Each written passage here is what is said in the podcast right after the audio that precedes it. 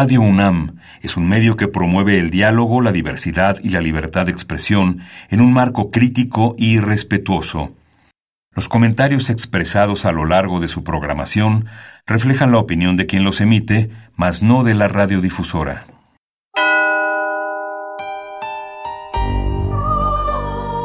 Abrazados por la luna para morar en la oscuridad y explorar los misterios al interior de cada uno de nosotros.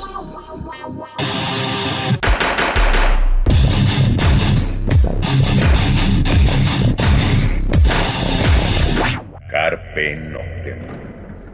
Hola, ¿qué tal? Muy buena luna, sean ustedes bienvenidos a Carpe Noctem, madrugada de viernes por esta ocasión y la próxima semana estaremos arrancando a la una de la mañana y unos minutitos. Esta semana, el martes pasado, se cumplieron los 41 años del fallecimiento del señor Ian Curtis, quien fuese pues fundador, vocalista, eh, escritor de letras de la banda Joy Division. Eh, realmente el programa de los 40 años debimos haberlo hecho el año pasado, pero hace un año eh, pues estábamos todos encerrados en casa, no tenemos todavía como mucha idea de qué estaba pasando con el COVID. Entonces, bueno, pues no pudimos hacer el programa de los 40 años, pero pues lo estamos haciendo hoy, aunque sea un año después, pero 41 años del fallecimiento de Ian Curtis. Y justamente pues el COVID es lo que da el motivo de que eh, estemos arrancando a la una de la mañana y la próxima semana igual. Pues como ya escucharon estas cartas bastante sobrecogedoras, bastante emotivas, eh, pues de gente que ya no alcanzó a despedirse de seres queridos y bueno, de una u otra forma externa sus sentimientos. Y bueno, Radio UNAM se dio a la tarea de recibir muchas de estas cartas, darles voz, a esas letras y bueno pues es lo que hemos estado escuchando a las 12 de la noche durante esta semana y toda la próxima semana que viene. Por eso estamos arrancando a la 1 de la mañana. Gracias gracias por desvelarse con nosotros acá en Carpe Noctem. Vamos a arrancar con la primera rola se llama Varsov. Eh, pues es de Joy Division la escuchamos y regresamos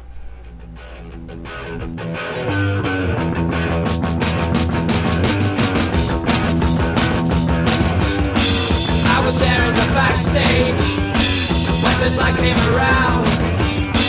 I grew up not a changeling, but when the first time around, I could see all the weakness, I could pick all the faults, but I could see all the fake tests, just a stick in your throat. P1G, P1G. P1G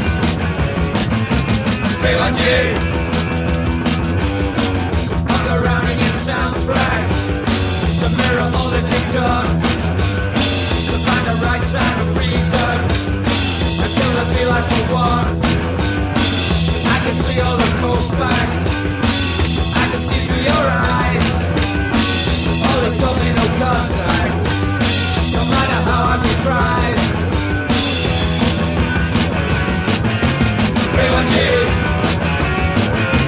Privacy Privacy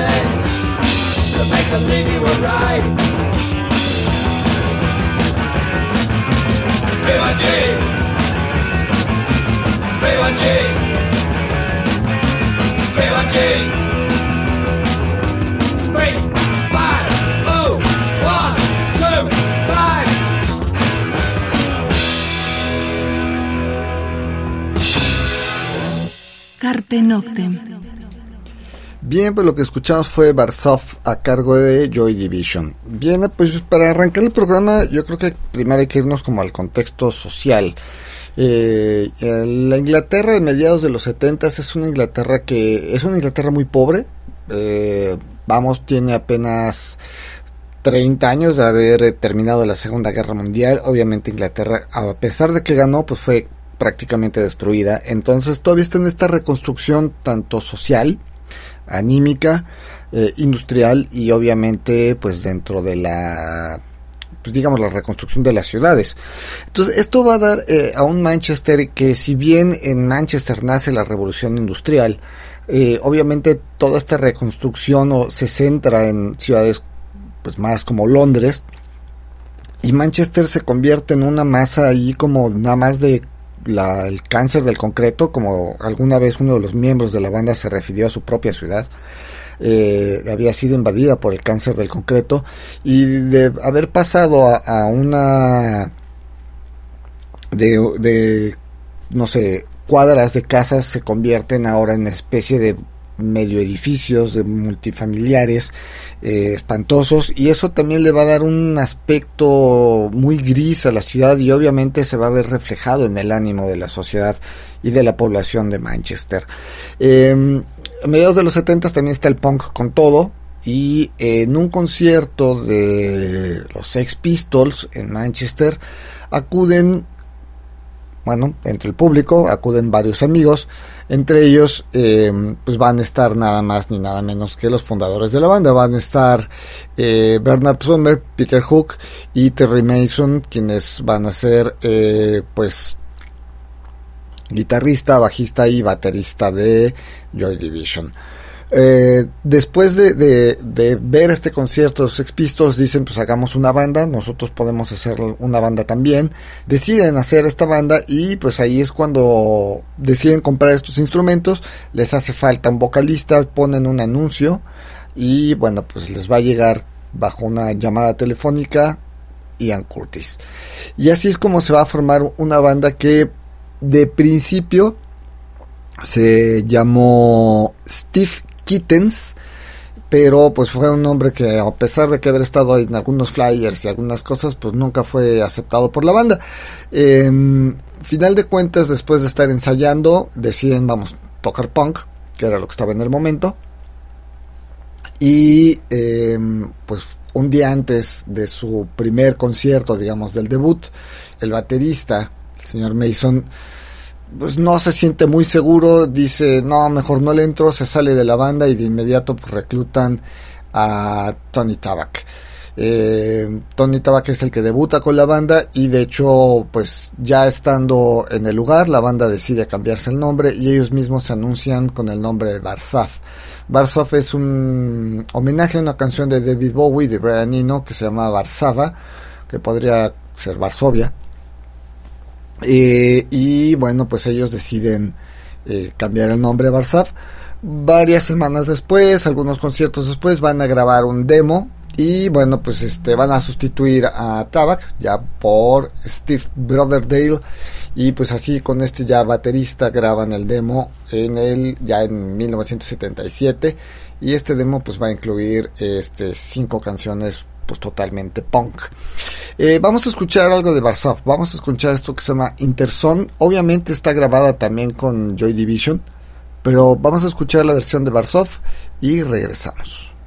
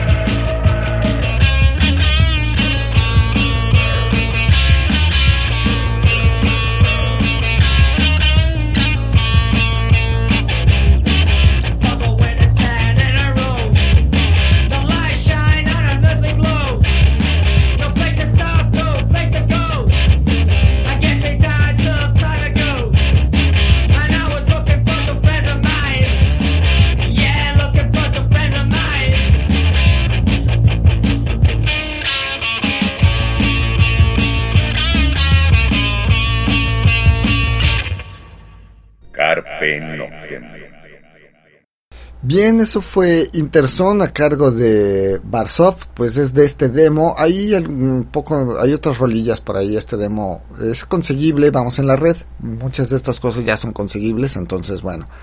Eh, seguimos charlando sobre lo que va a ser eh, pues Joy Division y pues la vida del señor Ian Curtis. Eh, después de, grabar el demo, pues Steve Brotherdale va a ser despedido de la banda y va a ser sustituido por Stephen Morris, va a ser el, baterista nuevo de la banda y bueno pues con él van a terminar de digamos de, el ciclo lo que sería Barsov, ¿no? Stephen Morris va a encajar perfectamente en lo que lo que la banda estaba buscando y pues va a ser el cambio digamos del sonido de lo que va a ser de Barsov a lo que va a ser Joy Division. Realmente el, cambio de, nombre también se da porque había em, otra banda en, Londres que se llamaba Varsov Pact eh, o Pacto de Varsovia. Entonces, pues ahí deciden cambiarse el nombre Joy Division, el cual obviamente, eh, pues bueno, lo sabemos que es esta división de alegría que eran este grupo de mujeres judías eh, que eran utilizadas, explotadas sexualmente dentro de los campos de concentración nazis en la Segunda Guerra Mundial. Y bueno, pues de hecho la banda fue acusada eh, de ser este neonazi, cosa que sabemos que no fue, que no, eso simplemente más bien era, digamos que toman el nombre de una forma pues más reflexiva. El primer show de, Joy Division eh, pues se va a dar ya en el 78 y van a grabar para, para RCA eh, un disco sin embargo, el productor John Anderson, la verdad es que no confió mucho para. Eh, no confiaba en el punk, pensaba que era algo que no iba a durar y decidió llenarlos de teclados, de sonidos, sin avisarle a la banda. La banda no le gustó eso y pues ese disco nunca salió a, la venta. Obviamente, pues ellos este, dejan de trabajar con esta. Vamos, con RCA y bueno, pues van a quedarse dentro del circuito de bandas de Manchester, van a seguir tocando. Va a pasar algo curioso. Eh, aparece un lugar que se llama Factory, que pues va a reclutar a, casi todas las bandas de, de la zona de Manchester, van a tocar ahí en esa época. Y Tony Wilson, que es el dueño de este lugar, eh, decide abrir una compañía discográfica que se llama Factory Records. Esto lo hace con la intención de, pues, de grabar un de grabar discos para grupos que aún no han sido firmados por pues, las grandes compañías disqueras, ¿no? Eh, y entre ellas, pues, entran eh, pues Joy Division y, pues, se dice que el mismo Wilson firmó ese contrato con ellos, pues, con su propia sangre, pues vaya usted a saber si eso fue cierto o no ya para empezar a hablar ya de lo que es Joy Division, vamos a escuchar la siguiente rola. Vamos a escuchar esto que se llama Shadow Play. Y bueno, la escuchamos y regresamos.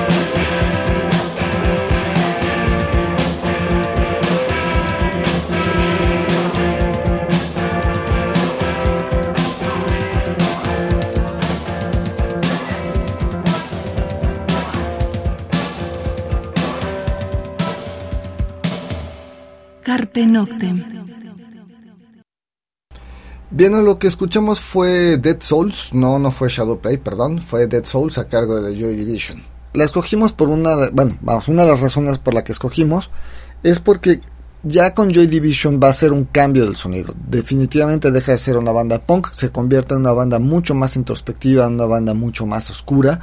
Las letras dejan de ser justamente, eh, pues como es la letra del punk, más contestataria y quizá más agresiva, eh, para hacer un tipo de letra pues más introspectiva también, más... Eh, pues vamos, con otro tipo de, de, camino, ¿no? Y se Joy Division arrancaba sus shows con esta canción. Es una canción que si bien dura casi 5 minutos, prácticamente durante los primeros 2 minutos, 2 minutos y medio, solo es música y se dice que era, digamos, la intro con la que Ian Curtis, Ian Curtis eh, hacía clic con la, con la banda y con el público, ¿no? Se iba conectando poco a poco, se iba dejando llevar porque más adelantito vamos a hablar de la personalidad de Ian Curtis y por eso fue que pusimos esta canción, ¿no? Para irnos como adentrando también en el sonido particular que va a generar Joy Division, que ninguna banda lo tenía en esa época, eso es algo que, que también hay que aclarar. Ellos van a ser los creadores de lo que sería pues el post-punk. Eh, en ese entonces pues no, no, no existía ese, ese género y ese estilo musical y ese tipo de letras en la música. Eh, el ascenso de Joy Division se va a dar por varias circunstancias, independientemente de la calidad musical, obviamente. Eh, van a entrar, van a participar en el programa de la BBC de Joe Peel y van a tocar varios temas ahí que van a salir después en un recopilatorio que va a ser conocido como el Peel Sessions, eh, el primero, porque hay dos. Tienen, tuvieron una segunda participación donde va a aparecer el Peel Sessions 2 y bueno, el Pill Sessions 1 les va a dar pues bastante, digamos, ya el aparecer en la televisión, aunque ya habían aparecido en TV Granada, también en Inglaterra, en un par de ocasiones, pero bueno, la BBC es la BBC, eso ni quien lo quite, y bueno, Pill Sessions eh, o Joe Pill, el programa Joe Pill va a ser bastante afamado. Y bueno, esto les va a empezar a dar pues cierta catapulta a la gente de Joy Division. Después se van a trasladar a, Londres, van a tener un par de shows por ahí. De hecho, le abren a The Cure, quien está arrancando también su, carrera. No tiene tanto tiempo de haber aparecido The Cure. Y en el 79 van a grabar pues el álbum icónico que es Unknown Pleasures. Este disco va a, va a quedar bajo la producción de Martin Hannett y eh, la portada, la maravillosa portada es de Peter Seville ellos van a seguir continuando, van a trabajar igual con Joy Division y van a seguir su carrera con New Order. Pero bueno, este disco tiene muy buena recepción, le va muy bien con la gente, digamos con el público. Y vamos, por ejemplo, eh, el productor varias veces lo dijo, que trabajar con ellos por un lado era maravilloso, porque por un lado la banda, los músicos no sabían mucho de música, entonces todo lo que él les proponía, pues ellos le decían que sí digamos, lo dejaban trabajar. Eh, no discutían, no le peleaban, a todo le decían, va, sí, cómo no, lo que tú digas, lo grabamos así, lo grabamos así, y él se convierte, vamos, final de cuentas es el trabajo de un productor, en moldear el producto de la banda. Eh, Martin Hannett eh, estaba muy inmiscuido con unos aparatos, una fabricante de procesadores y de cuestiones de audio, eh, que creaban, fueron los creadores, digamos, de los primeros samplers y de estas cuestiones electrónicas. Entonces empezó a experimentar mucho con el sonido de ciertos aparatos en la grabación de Joy Division. La música de Joy Division le permitía. Entonces de repente esas baterías empezaban a sonar diferentes y eso le dio, le dio a Joy Division un sonido muy muy particular entre electrónico y eh, al mismo tiempo pues, era análogo porque era la batería la que le estaban pegando, solo que pasaba por ciertos aparatos que le daban un sonido más metálico, le daban un sonido más diferente y diferente además para todas las grabaciones de la época, porque esta compañía, que en este momento no, recuerdo el nombre, eh, lo buscaba a él era una compañía de Londres, lo buscaba, iban hasta, pues no exactamente a Manchester, se veían en otro lado, platicaban con él, media hora, 40 minutos en un lugar, y él les decía, necesito que suene así, necesito que suene así, les, le entregaba grabaciones de lo cómo estaban quedando algunas cosas, cómo estaban sonando, y bueno, pues el señor Martin Hannett es pieza fundamental en el sonido de Joy Division, por eso le estamos eh, hablando de él un poco y le estamos dando la importancia porque sin él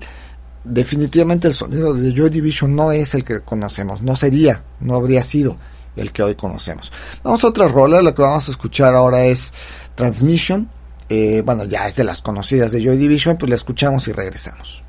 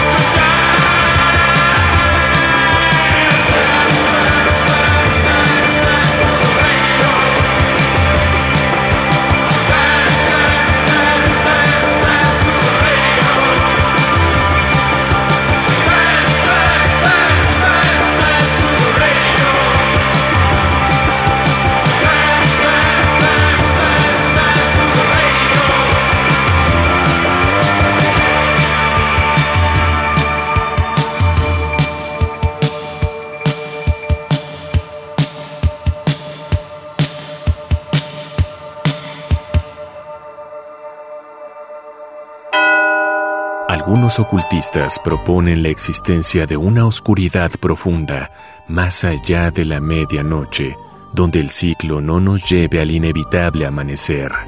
Durante dos días, Carpe Noctem explorará esta profundidad. Los viernes 21 y 28 de mayo, Carpe Noctem se transmitirá a la una de la mañana. Disfruta la noche en la búsqueda de la oscuridad completa, perfecta. Carpe Noctem. Radio UNAM, experiencia sonora. Bien, eso fue Transmission a cargo de Joy Division y seguimos charlando pues sobre lo que es esta historia. Una de las cosas curiosas es que eh, Warner Bros. los quiso firmar, bueno, Joy Division lo quisieron firmar compañías grandes, ellos decidieron no, decidieron quedarse en Factory Records Y en el 79 Warner les ofrece un millón de dólares. O sea, imagínense esa cantidad de dinero en el 1979. Si hoy es mucho, en esa época era mucho más. Eh, por los derechos para distribuir el disco, nada más en los Estados Unidos, para editar el disco en Estados Unidos. Eh, ellos nunca, nunca respondieron. Y en 1980 la, la compañía Warner les volvió a ofertar eh, este el millón y bueno pues es en 1980 cuando pues este disco se va a editar en los Estados Unidos. Eh, ya en, digamos, en el camino de, Joy Division, lo que decíamos, ya habían aparecido en tres ocasiones eh, en, Granada TV, eh, vuelven a aparecer en la BBC de Londres, eh, y bueno, empieza a llamar la atención muchas cosas de las letras. Yo creo que para hablar de, de, lo que son las letras y para hablar de Ian Curtis, pues va a ser necesario escuchar otra canción. Eh, esto se llama She's Lost Control.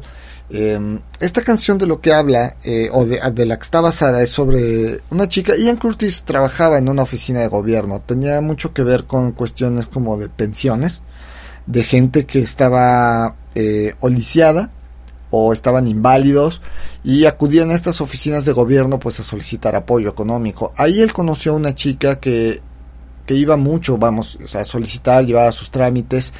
Eh, él se encariñó mucho con esta persona, independientemente que él estaba casado, él estaba casado con Deborah, no era una, un interés como pareja, le caía bien a esta chica, pero esta chica pues dejó de acudir a, la, a esta oficina y después Ian Curtis se enteró de que pues esta chica había fallecido. Entonces él hace esta canción de She Lost Control a ella, de perdió, simplemente perdió el control de la vida y perdió el control, pues sí, del, pues de la vida. Entonces vamos a escuchar esto que es eh, She Lost Control y pues regresamos.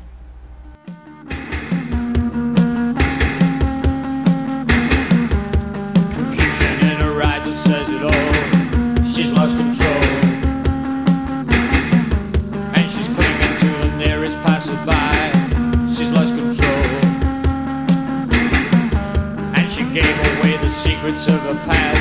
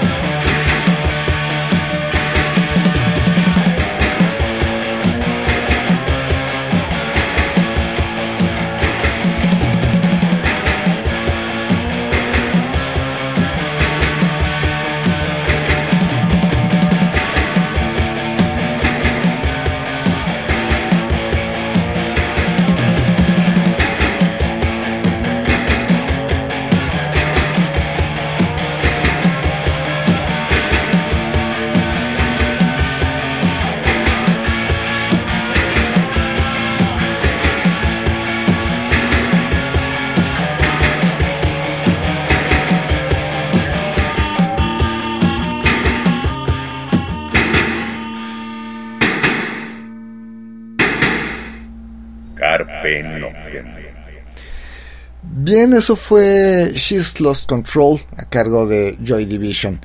Eh, bueno, en Curtis, a él le gustaba mucho leer. Se habla mucho de que él era bipolar.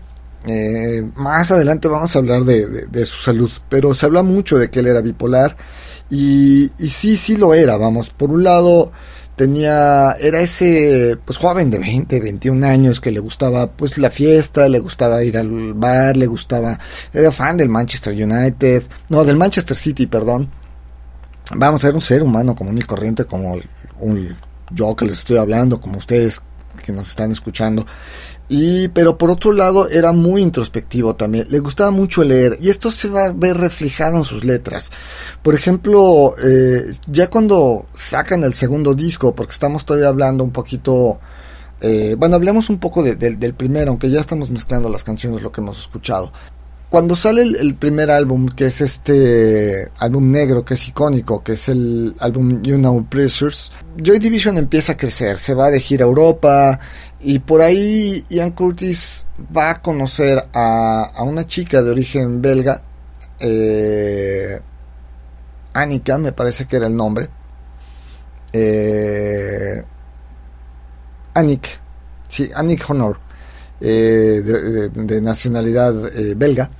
Y, eh, pero él estaba casado, de hecho tenía una hija, estaba casado con Débora, eh, Débora Curtis, y tenía una niña, entonces ahí vienen ciertos conflictos con él, en, en él, en su vida. Entonces esta canción de Love Will Tear Us Apart se dice que se habla, se rumora pues de que la escribió a, a- esta mujer, a esta chica de Bélgica, que, que fue también su, su, su gran amor dentro de, de su vida personal.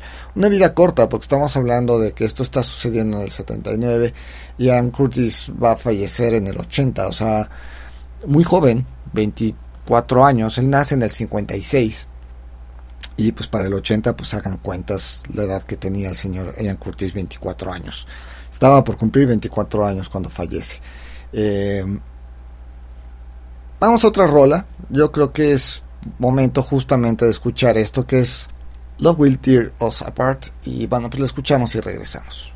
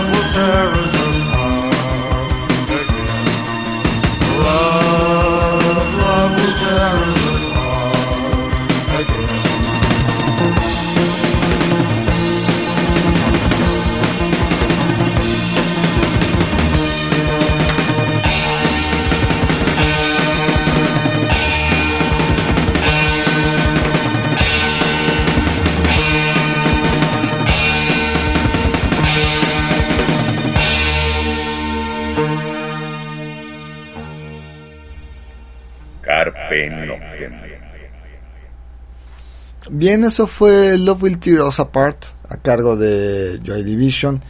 Y bueno, pues esta va a ser la bomba, esta va a ser la rola, es el gran clásico de la banda, ¿no? Esta canción de Love Will Tear Us Apart eh, no se había grabado, de hecho no se graba ninguno de los dos discos oficiales de la banda. Van a estar grabando algunos sencillos, era una canción que solo se podía escuchar en los conciertos. En marzo del 80 eh, viene algo también interesante porque va, a aparecer una revista francesa que va a editar un, un disco de, de, estos de 7 pulgadas. El disco se va a llamar Licht und Blindheit y de este disco solo se van a editar 1578 discos numerados, así 1578 discos, ¿no? Y es una producción igual de Martin Hennett y ahí va a incluir la canción Dead Souls y va a incluir la canción Atmosphere. Y estas canciones se habían grabado un año antes, pero no habían salido. Entonces salen nada más en esta revista y se van a quedar en una cuestión pues emblemática, ¿no? Eh, la banda va a crecer, va a dar mucho eh, y pues se va a anunciar, digamos, su gira por los Estados Unidos. Va a ser la primera vez que se vayan a ir a los Estados Unidos y eh, Previo a esto, eh, en 1980 graban el segundo material, que es Closer. Y eh, va a venir un problema de salud con Ian Curtis. Eh, Ian Curtis va a tener, eh, ya a su edad, a sus veintitantos años, va a tener epilepsia. Entonces, para curarse la epilepsia, o bueno, no para curarla, para mantenerla en orden, va a entrar con una cuestión de medicamentos bastante fuerte. Eh, Muchas veces se habla de que estos bailes que tenía Ian Curtis como de golpe, o sea, que de repente se convulsionaba en escenario y que eran parte de, esta enfermedad y eso eh, se ha malinterpretado. Realmente Ian Curtis no tenía, o sea, la epilepsia le va a venir mucho después, le va a venir por ahí del 80. No, no, no en el 76, no en el 79, aunque ya Joy Division ya existe, ya es fuerte, ya empieza a tomar carrera la epilepsia le va a dar más adelante, no tiene nada que ver, aunque sí se habla, sí se dice que en algunas ocasiones llegó a tener ataques epilépticos en el escenario, incluso eh, cayó sobre la batería y dentro de su convulsión eh, la, la, destrozó, pues, ¿no? Entonces, bueno, se, se rumora mucho esto, pero no, Ian Curtis no, no, estos, este particular forma de bailar de Ian Curtis no tenía nada que ver con su epilepsia, era pues simplemente su forma de irse de viaje, como esta misma Nick lo, dice, lo dijo varias veces, eh, él conectaba con la gente, él conectaba con la música y se convertía en otra persona, era como venir de otro planeta simplemente a cantar. Eh, su tratamiento de, el tratamiento de médico no, no, no le ayuda mucho, los, los ataques van continuando, se van haciendo más fuertes eh, y, y, con mayor este, frecuencia. Eh, como les comentaba, es uno de los en un concierto eh, él cayó sobre la batería eh, y días después, vamos de, de haber perdido el control de, de, sí mismo por estos ataques epilépticos en escena, Ian Curtis decide intentar suicidarse tomando pues, una sobredosis de, de medicamento. Eh, no lo logró, o sea, vamos, sobrevive a esto y eh, pues van a tener un concierto al día siguiente de este intento de suicidio. Obviamente no puede ir a cantar, va a ser sustituido por, eh, un, un, cantante. La gente pues esperaba a Curtis. Eh, se armó zafarrancho total, se hizo destrozos y Curtis vio todo desde el backstage, ¿no? Sí estaba presente pero no podía cantar. La idea de la banda era que, que Curtis cantara algunas canciones y, y Burry cantara otras. Sin embargo, pues esto no sucedió porque la gente no recibió bien a Curtis y digo a Burry y Ian Curtis se sintió muy mal consigo mismo. Eh, no lo, no, es algo que se le quedó en la mente y no lo pudo superar, ¿no? Eh, bueno, pues la, la, el tiempo fue pasando, Ian Curtis se sentía mal consigo mismo por esta situación, por la enfermedad, eh, ya vivía con sus padres, ya se estaba separando de Débora, pero al mismo tiempo pues tenía esta situación con, con Anik, entonces estaba ahí como con conflictos personales, ¿no? Y eh, estaban a punto de arrancar lo que les decíamos hace rato, su gira en los Estados Unidos. Una gira que iba a ser de dos, tres semanas. Tenían una buena gira, una gira bastante grande. Su primera eh, gira en los Estados Unidos. Y eh, Ian Curtis, pues, le, dice a esta Nick, necesito hablar contigo, necesito vernos, porque si no nos vemos, eh, no nos vamos a ver las siguientes tres semanas. Ella viaja de Bélgica a, Inglaterra. quedan en que se iban a marcar, él nunca le marca, ella pues piensa que está cansado, que está dormido, eh, se queda esperando la llamada y bueno pues la mañana del domingo 18 de mayo de 1980 eh, Ian Curtis pues decide suicidarse. Eh, utiliza una cuerda para colgar ropa, se cuelga en la cocina de, de la casa de sus padres y bueno pues Nick ya desesperada un poco, ese mismo domingo llama, contesta al padre y simplemente le dice, Ian ha muerto, le cuelga. Y bueno, viene una serie de, situaciones porque obviamente el golpe de, anímico para la banda, pues a punto de irse a Estados Unidos, se iban el día 19 de mayo, se iban a ir a Estados Unidos. Eh, va a dar varias cosas. Algunos de los miembros no van al funeral. Eh, por un lado, uno de los músicos se queda con Anik, pues no podía llevarla no podía dejar que ella fuera porque Débora iba a estar ahí, entonces iba a haber un problema ahí, pues ya en día de faldas, vamos a hacer, ya a llamarle así. Eh, sin embargo, todos los músicos deciden simplemente no ir eh, al funeral y vamos, ahí es donde se da, digamos, como un rompimiento de lo que es internamente dentro de los músicos con lo que es eh, Joy Division. rompimiento lo, lo digo porque los músicos van a continuar la carrera, lo sabemos. Existe New Order y New Order va a ser una de las bandas más fuertes en la década de los 80s, 90s. Nos entrega grandes, grandes roles. Digo, Blue Monday es uno de los grandes eh, éxitos a nivel mundial y representante de, una época del New Wave. Eh, sin embargo, New Order en muy contadas ocasiones ha tocado temas de Joy Division, ¿no? Eh, sí hablan obviamente de, la banda, sí hablan en entrevistas de, Ian Curtis, de su personalidad, hablan de la historia, sin embargo en escenario prácticamente ellos no han tocado nada. Eh, otro de los problemas que se van a encontrar Factory Records es que la portada de Closer es una tumba. Entonces acaba de salir meses antes cuando el vocalista se suicida y ellos tienen en la portada pues una tumba. Van a hacer una serie de cosas ahí que son un poco complicadas. Eh, Vamos con otra rola, lo que vamos a escuchar es Digital. Escuchamos y regresamos.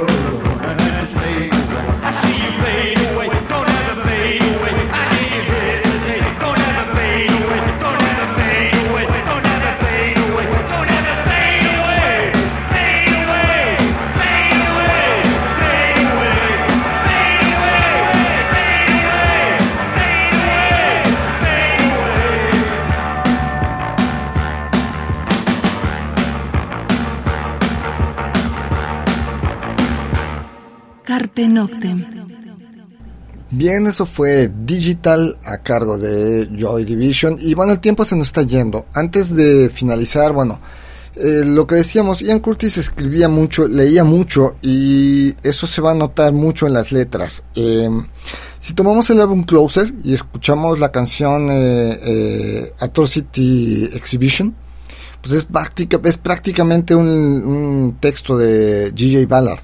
Colony nos refleja a Frank Kafka. Eh, Jekyll pues es totalmente Dostoyevsky y así nos podemos seguir con muchas de las rolas de Joy Division. Por otro lado también eh, la cuestión de las letras que sí se vuelven como más oscuras, más eh, pesadas. Estos se, se, argumentan eh, a que como lo que decíamos al principio de Manchester a mediados de los 70s se convierte en una... Eh, hay muchos cambios de pasar de cuadras enteras de casas que estaban pegadas, va, se va a convertir en, suburbios de, edificios de, de 5, 8, 10 pisos, eh, de pequeños departamentos, de mucho concreto. Entonces, eh, como ellos decían, pues el lugar donde yo vivía ya no existe, todos mis recuerdos desaparecieron. Entonces, hay un vacío eso no va a regresar y esa justamente le están cantando en gran parte a la muerte de su comunidad y de, y de la infancia. Entonces, eso es lo que va a ser Joy Division. El gran legado de Joy Division es que musicalmente abrieron un género, nació el post-punk, de ahí van a venir muchísimos grupos como Bauhaus, Tricks and the Banshees, Clan of Cymox, X-Men Deutschland y muchísimas, muchísimas bandas más eh, que son claramente influenciados por Joy Division. Eh, a la fecha sigue la, eh, el sonido de Joy Division. A la fecha sigue New Order. Son estos tres miembros de la banda que a la fecha están tocando. Eh, y bueno, pues eso es lo que va a, hacer Joy Division. El tiempo se nos fue, no queda más que despedirnos. Y pues los vamos a dejar con una, con una última rola, a ver si alcanza el tiempo. Los vamos a dejar con esto que es Disorder y pues nos escuchamos la próxima semana. No lo olviden, a la una de la mañana estaremos al aire eh, celebrando el World God Day. Este fin de semana es la celebración en el Under. Nosotros lo estaremos celebrando la siguiente semana por aquello que se, extiende. Y pues los dejamos con esto, Disorden, Disorder. Y nos escuchamos la próxima semana. Mientras tanto, cuídense donde quiera que estén.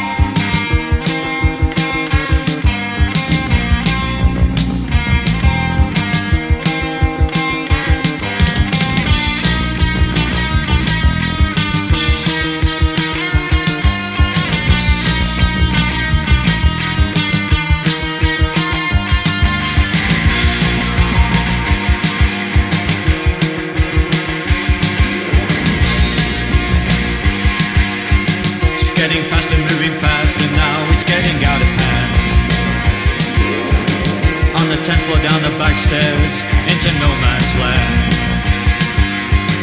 Lights are flashing, cars are crashing, getting frequent now. I've got the spirit, lose the feeling, let it out somehow.